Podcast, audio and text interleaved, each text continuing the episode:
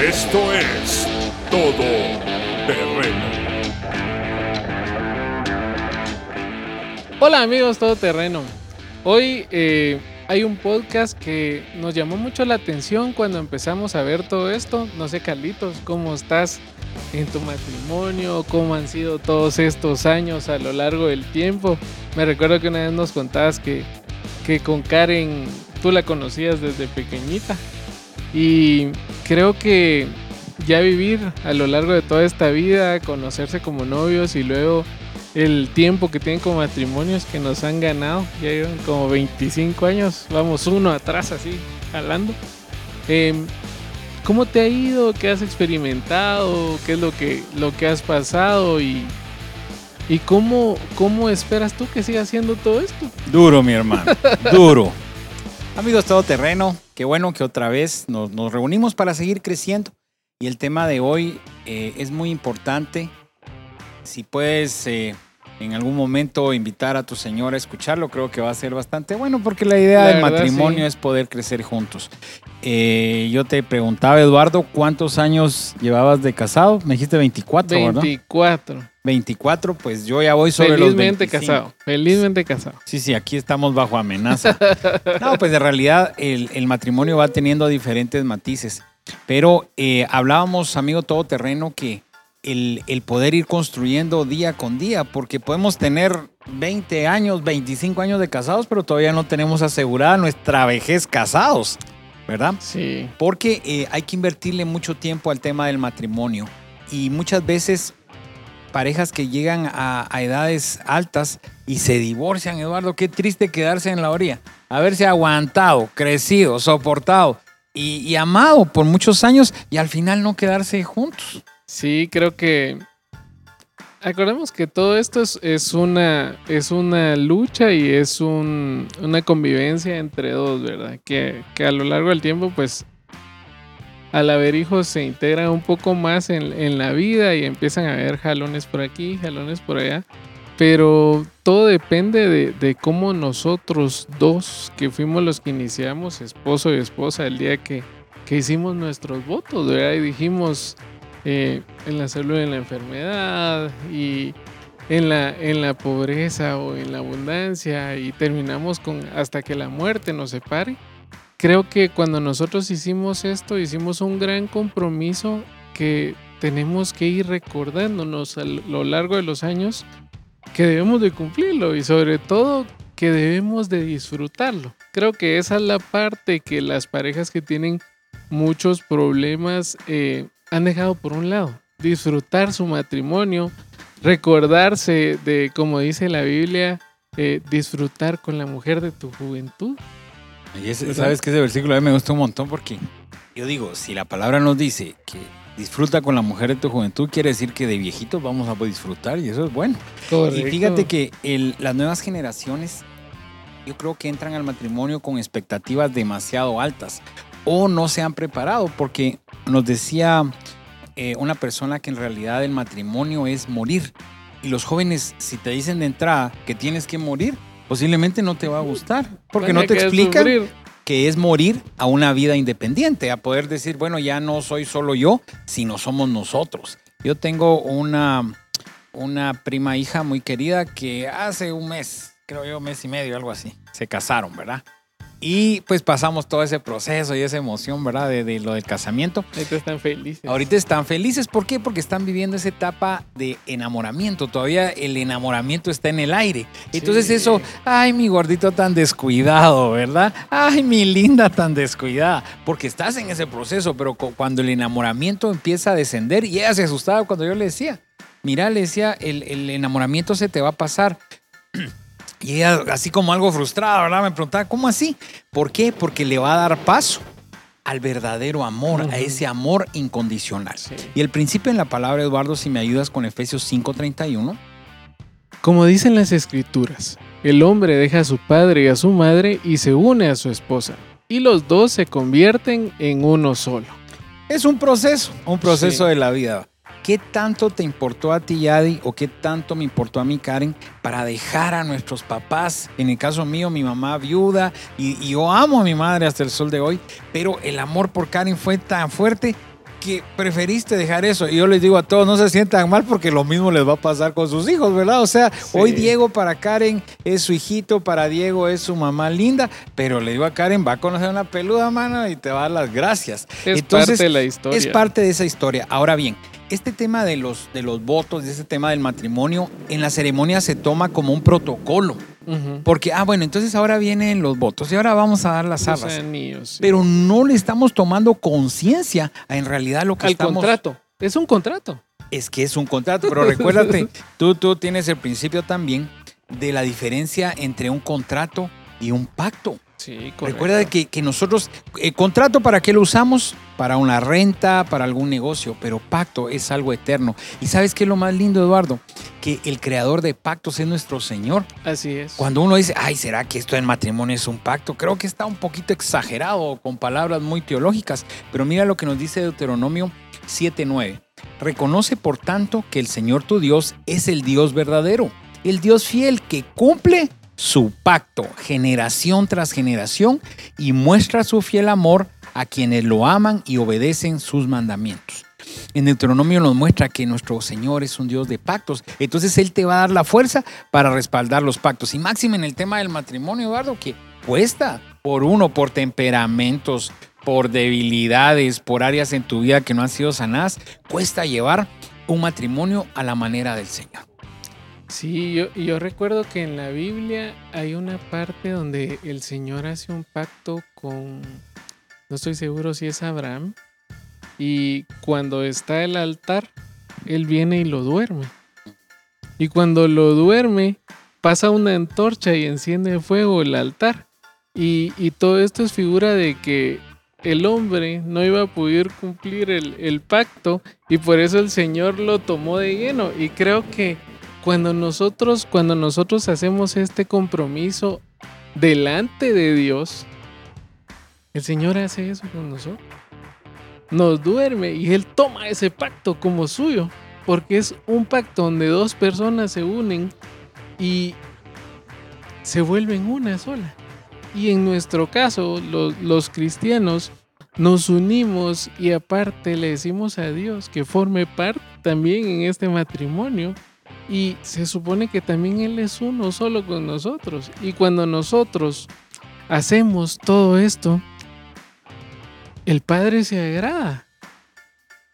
Ya, ya después viene la forma en que nosotros empezamos, bueno, los que hemos empezado a destruir nuestro matrimonio, creo que muchos hemos cometido demasiados errores a lo largo de, de nuestro matrimonio lo importante es que el Señor nos ha ayudado a, darnos cuenta y a pedir perdón en los momentos de pedir perdón y a arreglar las situaciones, pero nos hemos saltado ese pacto cuando nosotros hacemos las cosas que no debemos en el matrimonio. Y creo que si nosotros en realidad tomáramos ese pacto con la seriedad, responsabilidad y convicción de lo que realmente es, no habría divorcios. No, y sabes qué pasa también, Eduardo, con, con esto que tú decías. Es lo importante, amigo todoterreno. Si tú no te has casado, pero me puedes decir, mira, yo llevo 20 años viviendo con, con mi esposa, la que es mi esposa. Del momento que tú te casas y pones al Señor como testigo de ese pacto, el Señor te va a dar herramientas que los no casados no tienen. Entonces es importante el poder, el poder bendecir y el poder honrar a nuestro cónyuge pudiéndonos casar, ¿verdad? Entonces, eh, el apóstol Pablo, curiosamente, el, apóstol soltero es el que más consejos tiene en el tema eh, matrimonial. Y él daba un consejo en 1 Corintios, si me ayudas, Eduardo 7.9. Pero si no pueden controlarse, entonces deberían casarse. Es mejor casarse que arder de pasión. Mira, Pablito, pues lógicamente, yo siempre lo he dicho, el Señor le dio un don que no lo anhelo, que era el don de la continencia, ¿verdad? Entonces él, el Señor lo tenía preparado para algo especial y gracias a, ese guardarse de Pablo es de que nosotros hoy podemos disfrutar mucho de, todas esas epístolas paulinas que nos dan tanto consejo. Pero posiblemente, o no, sin el posiblemente no es para todos. Pero los que hemos tomado la decisión de casarnos, la palabra también nos dice el que hay esposa, hay el, bien, y alcanza la misericordia, dicen unas versiones, otras alcanza la benevolencia del Señor. Pero también la palabra nos, nos insta y nos dice que tenemos que aprender a vivir con nuestra esposa sabiamente. Y yo lo dije en un podcast pasado, o sea, el matrimonio no es para tontos. ¿Por qué? Porque dice vivir con ella sabiamente como coherederas de la gracia. ¿Sabes qué he descubierto también, Eduardo, con el paso del tiempo y la bendición de poder hablar con tantas parejas? Es de que también el matrimonio no es para todos, Eduardo. Hay gente que no necesita estar casada. Eh, yo tengo gente cercana que disfruta de una soltería y yo pregunto, ¿cómo? Yo re bien, sin compromisos mayores que cuidarse a ellos mismos, porque recuérdate que el soltero tiene un, dos compromisos básicos. Uno, agradar al Señor y dos, cuidarse él. Pero el casado es agradar al Señor, cuidarse él y cuidar de su cónyuge. Entonces, cuando Pablo nos decía acá de que en vez de estarse quemando, mejor se casaran, también se tiene la, la idea, cuando estás en la soltería, con respecto a la intimidad, ¿verdad? Sí. Que no puede ser motivado por la intimidad sexual directamente para casarte, porque todos los que estamos casados y llevamos años, pues claro, yo creo fielmente que, que la intimidad en el matrimonio es una parte clave, que es súper importante, pero hay un montón de cosas que van, van supliendo y van supliendo. No quiere decir que no, al contrario, la palabra dice que no nos tenemos que negar a nosotros mismos y matrimonios y amigo todoterreno, te lo digo, disfruta la intimidad con tu esposa, hay que hacer los espacios, porque nos volvemos tan espirituales que se nos olvida esa parte, pero no va a ser ese el único motivador. Recordemos que no vamos a venir y casarnos porque ya no nos digan que estamos en pecado, ¿verdad? Porque prácticamente era eso. Una de las cosas que, nos dice Malaquías 2.14 es que se le dice al hombre, es tu compañera, la esposa de tu pacto. En Proverbios 2.17 dice, olvidándose de su pacto con Dios, abandona el compañero de su juventud. Si nosotros vemos esto, también muchas veces se da que en los matrimonios se nos va olvidando con el paso del tiempo con quién hicimos nuestro pacto. Cómo amamos a nuestra esposa cuando decidimos casarnos con ella. Y hasta en la Biblia está. Yo, yo cuando leía esto me maravillaba que decía, olvidándose de su pacto con Dios, abandona al compañero de su juventud. Digo yo, qué difícil esto, porque cuando nosotros damos paso a olvidarnos de este pacto y, damos pie a, problemas que van a desencadenar un divorcio, no, no tomamos en cuenta primero que rompimos un pacto y segundo, que estamos iniciando una cadena en nuestra familia que nuestros hijos van a tener que romper. En la Biblia nos habla muy claro de que hay cadenas que llegan hasta la cuarta generación y a veces nosotros decimos, Ah, es que mi abuelito, vamos a ver, mi abuelito tenía una hija antes de casarse con mi abuelita. De ahí se casó con mi abuelita y al final abandonó a mi abuelita de sus hijos. De ahí se van. Ah, mi papá, mi papá, ah, bueno, mi papá se divorció, tuvo un segundo matrimonio. Entonces cuando empezamos a ver, hay una cadena que empieza a hacerse realidad en las generaciones de nuestra familia que la persona que la empezó no se dio cuenta de que no solo estaba haciéndose daño al pacto que arrancó, sino estaba haciéndole daño a sus futuras generaciones. Es que mira Eduardo, lo hemos mencionado, todo lo que nosotros hacemos y amigo todo terreno, desde lo más pequeño hasta lo más grande que hagas, es generacional. Sí. Todo, todo, no solo en el matrimonio, la forma en que tú trabajas, si eres inestable en tu trabajo, si eres abusivo para el trato a, tus hijos y a tu esposa. Todo eso es generacional, porque cuando vienes a ver, tus hijos empiezan a repetir el mismo patrón. Y entonces, mira, tampoco estamos eh, en una posición de juzgar a quien ha pasado por un divorcio o... Correcto. No estamos juzgando eso, pero sí es importante saber de que la voluntad del Señor no es que nos separemos. No. En realidad la voluntad del Señor, pero si ya te separaste, tú ya tomaste las decisiones, pues lo primero es pedirle perdón al Señor, Eduardo. Pedirle perdón al Señor y sanar tu corazón, porque pasa también que las personas eh, se separan o se divorcian y al poco tiempo empiezan otra relación y no han sanado la primera y trae sus cosas y la relación nueva y al poco tiempo fracasa. ¿Por qué?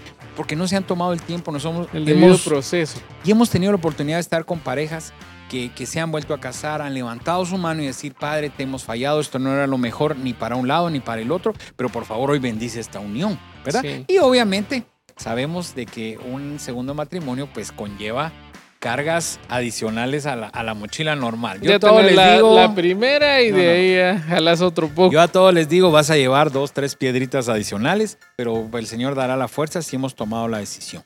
Ahora, eh, ya dentro del matrimonio tenemos accionares y tenemos emociones. Yo siempre lo he dicho, Eduardo, y, lo creo fielmente, y aunque me cuesta manejar las emociones, nosotros los cristianos no nos podemos manejar bajo emociones, sino bajo convicciones. Sí. Entonces yo lo pondría al revés. Eh, emociones versus convicciones. ¿En qué creo? No en qué siento. Pero esa convicción me va a dar una acción, un accionar. Por ejemplo, vamos a hablar del día a día, porque mira, todos los que hablan de matrimonios, que es un matrimonio bien lindo y bien bonito y todo, yo digo antes de irse ahora por mí, por, mí, ¿verdad? Aunque siempre me da la oportunidad de trabajar mucho con matrimonios, porque como personas imperfectas, tenemos problemas. O sea, yo con mis 25 años de casado, a veces estamos discutiendo con Karen, que discutimos muy poco, solo ella discute, yo la oigo. eh, y uno dice, otra vez por esto, yo hasta en son de broma le digo, hombre, peleamos por otra cosa, porque por esto ya habíamos peleado, estamos repitiendo, estamos repitiendo. Pero ¿qué pasa? Esa convicción, eh, y lo he experimentado, cuando tú estás cumpliendo tu pacto, cuando tú estás cumpliendo lo que la palabra te dice en el caso de, de, varones específicamente, que dice que hay que tratarlas como a vaso más frágil. En ningún momento nos dice que son un vaso frágil, sino tratarlas como a vaso más frágil con delicadeza. Y a veces nuestras palabras, Eduardo. Eh, yo conozco muchos esposos que son de veras, son un amor, pero cuando se enojan, ahí sí que sapos y culebras y ofenden, ¿verdad? Entonces el cónyuge se siente ofendido y se siente desvalorizado. Y un dato importante es de que la autoestima de la esposa en un 80%, Eduardo, depende de la percepción del esposo que el que el esposo le dice a la esposa. Entonces es importante, amigo todoterreno, cuida lo que le dices. Si estás molesto, mejor quédate callado. Hay tiempos que, hay que parar, Eduardo, porque no que y queremos seguir, no, y esto lo aclaramos. No, ahorita no es momento de aclarar, es momento de parar. Pero bueno, avancemos porque me, me pico, me pico. Me pico, me pico. Eh, la Biblia dice muy claro que no se ponga el sol sobre nuestra cabeza cuando hay algún problema y creo que debería ser una pieza principal, como decía Carlitos, eh, no dejar crecer problemas. Creo que la mayor parte de, de el éxito en un matrimonio es platicar y no discutir. Porque cuando nosotros empezamos a discutir y dejamos que esa discusión crezca, puede llegar hasta, hasta golpes en algunos casos. En cambio, si nosotros empezamos a discutir y decimos, no, mira, mejor, ¿qué empezó esto? Y, empezamos a ver qué pasó, entonces ya, ya se puede calmar un poco, así como la blanda respuesta, opaca la ira. Entonces creo que, que mucho de nosotros es, como decía Carlos, tener la convicción de que estamos en un en una sociedad anónima entre dos que si uno de los dos no está bien, no va a funcionar. Y sobre todo que, como lo dijimos al principio, cuando la palabra dice como coherederas de la gracia, pues también las esposas tendrán que ver a su amado como coheredero de la gracia, entender que los dos somos hijos del Señor. Y fíjate que la psicología te dice, para pelear se necesitan dos. Entonces, eh, Entonces uno le traslada a los matrimonios eso. Pero me decía una pareja, me contaba que terminaban más enojados porque él le decía, tú solo que estás peleando.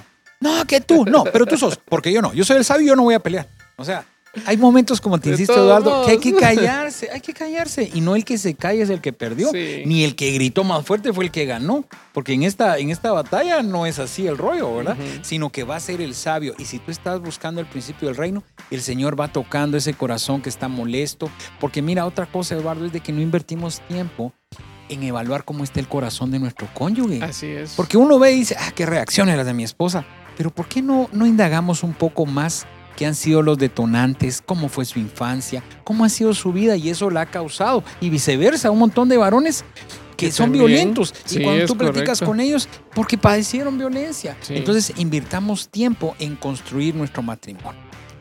Segundo. Otra de las cosas que nosotros debemos tener en nuestro matrimonio es recordar que los actos de amor fomentan sentimientos de amor. ¿Y qué nos dice Juan 3:16, Carlitos? Pues Dios amó tanto al mundo que dio a su Hijo unigénito para que todo aquel que cree en Él no se pierda, sino tenga vida eterna. Yo la verdad, eh, mucho en esto, en los matrimonios, sí he llegado a dudar cuando la gente dice, se me acabó el amor. relativo. Realmente eh, ya, no, ya no te quiero, ya se acabó todo esto. Sé que en algún momento todo el amor que va a estar va a volver a florecer. Pero creo que nosotros debemos entender de que cuando nosotros hacemos actos de amor dentro del matrimonio, vamos a fomentar a que existan estos sentimientos de amor mutuo. ¿Y eso qué significa? Que nosotros sabemos muy bien que nuestras esposas reaccionan a ciertas cosas que nosotros les decimos o que les complacemos o que les llevamos. En el caso del hombre es totalmente diferente. Con nosotros, con que venga nuestra esposa, creo que, que un día muy sexy nos diga alguna cosita al oído, ya estamos viendo caemos, hasta, Eduardo, hasta caemos, caemos. Entonces, eh, creo que lo ideal en todo esto es aprender a diferenciar. Yo sé que eh, si a mi esposa le gustan las flores, yo voy a tratar de, de, por lo menos cada semana que hayan flores en la casa. Yo sé que si a mi esposa le gusta tomarse un chocolatito de, de cierto lugar, eh, a mí nada me cuesta pasarme gastando 15 quetzales, regreso de mi trabajo y llevar, mira mi amor, te traje esto que te gusta. Entonces, ¿qué es lo que vamos a estar haciendo? Como muchas veces nos ha enseñado Carlitos, es llenando la chequera, llenando la chequera. Si nuestra cuenta en el banco, si tiene ese tipo de depósitos, todo va a funcionar bien. Y no digamos en la parte de dar cosas, también en la parte de escucharlas. Yo no sé a cuántos de nosotros, nuestras esposas, esperan esos momentos de, de charlas donde ellas nos pueden contar su día, sus problemas, lo que sienten, lo que han estado pasando. ¿Cuántos de nosotros estamos abiertos a poderlas escuchar y después de escucharlas, a no criticarlas y así, ah, es que eso te pasó por tu culpa. Y yo sé que yo he cometido muchas veces ese error y a veces le pido perdón a mi esposa porque a veces me enoja que le hagan alguna cosa y le digo, es que mira, vos no cambias. Pero de ahí le digo, mira mami, o sea, es el corazón que el Señor te ha dado y, y yo con obligarte con decirte alguna cosa, no te voy a hacer cambiar. ¿Por qué? Porque el Señor ya te diseñó de esa forma. Entonces he aprendido que esas deben ser las respuestas que, yo debo tener hacia ellas. No una respuesta donde yo la critico, sino una respuesta de un consejo y una respuesta donde yo estoy validando lo que Dios ha hecho en ella. ¿Por qué? Porque yo también a veces necesito esas respuestas donde alguien, mi esposa, valide las cosas que Dios ha hecho conmigo. Nosotros como hombres decimos que no lo necesitamos, pero yo les aseguro de que si viene su esposa y les dice, mira mi amor, yo creo en lo que tú estás haciendo. Yo sé que el esfuerzo tan grande que haces todos los días tiene sus frutos en casa y por eso te amo. Miren, ahí van a ver más lucitas que antes. Es gasolina. Y una cosa, Eduardo, es de que todos tenemos un tanque emocional que necesita ser llenado. Todos, tanto los varones como las mujeres. A veces los varones no lo expresamos, pero necesitamos esas palabras de aprobación. Pero también ellas necesitan esas palabras de aprobación. Y fíjate que tú hablabas de de esto de que cuando nosotros no expresamos, ellas tampoco, y entramos a un círculo de deshonra, un círculo que no le agrada al Señor. La palabra es bien clara, y, yo si pudiera resumirte el matrimonio en un versículo, ese agarraría. Dice, esposos amen a sus esposas. Y mira cómo es esto, la primera parte. Esposos amen a sus esposas. Entonces nosotros nos dicen amar, sí, claro, amo, mantengo, cuido. Pero amar es expresar, es verbalizar también. Y muchos se quedan en la primera parte que es verbalizar. Y yo me voy a la segunda, accionar. Correcto. Fíjate que cuando alguien, alguien en la fábrica hace algo, algo malo y dice, mire, disculpe, yo les digo, mire, no es orgullo, pero no me diga disculpe. O sea, yo no gano nada con su disculpa, no me llena. He oído gente que dice, no, que venga aquí y que pida, disculpas, porque eso les va a saciar. No, a mí no, a mí simplemente es que cambien de actitud.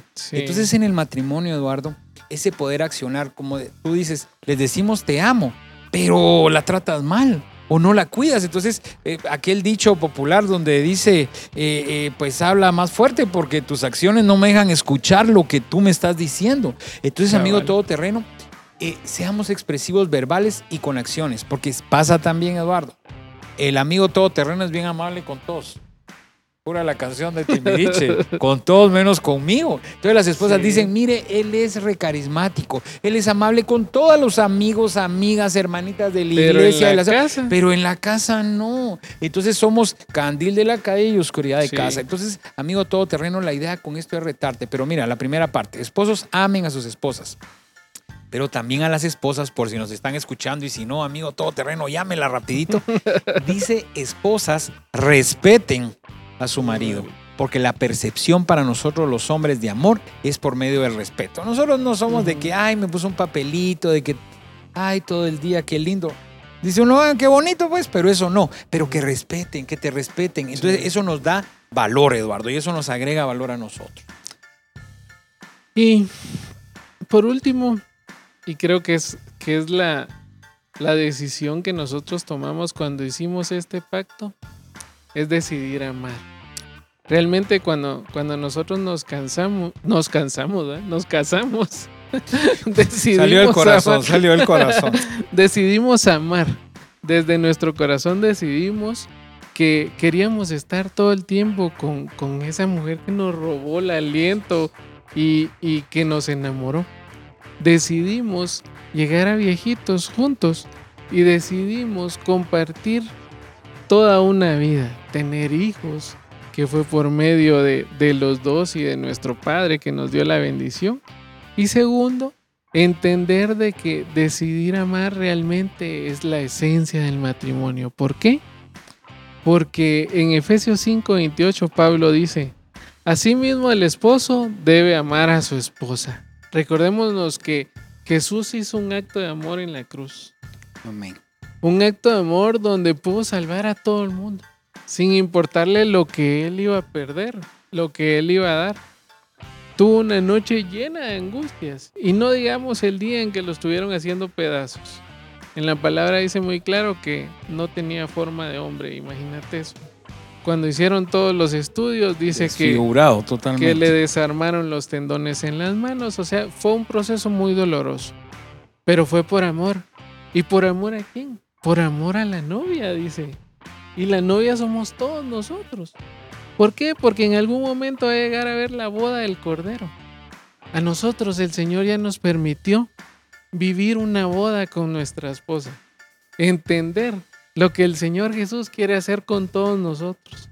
Lo principal es que nosotros podamos hacer lo que Jesús quiere hacer con toda la novia. Y creo que ahí es una parte muy importante de, de nuestras convicciones, de querer realmente hacer un matrimonio en base a todo lo que Dios nos ha enseñado. Amén. Y no es fácil, Eduardo. Realmente la vida matrimonial puede ser literalmente un pedazo de cielo, como puede ser un pedazo de infierno. Sí. ¿Qué tanto compromiso puede haber?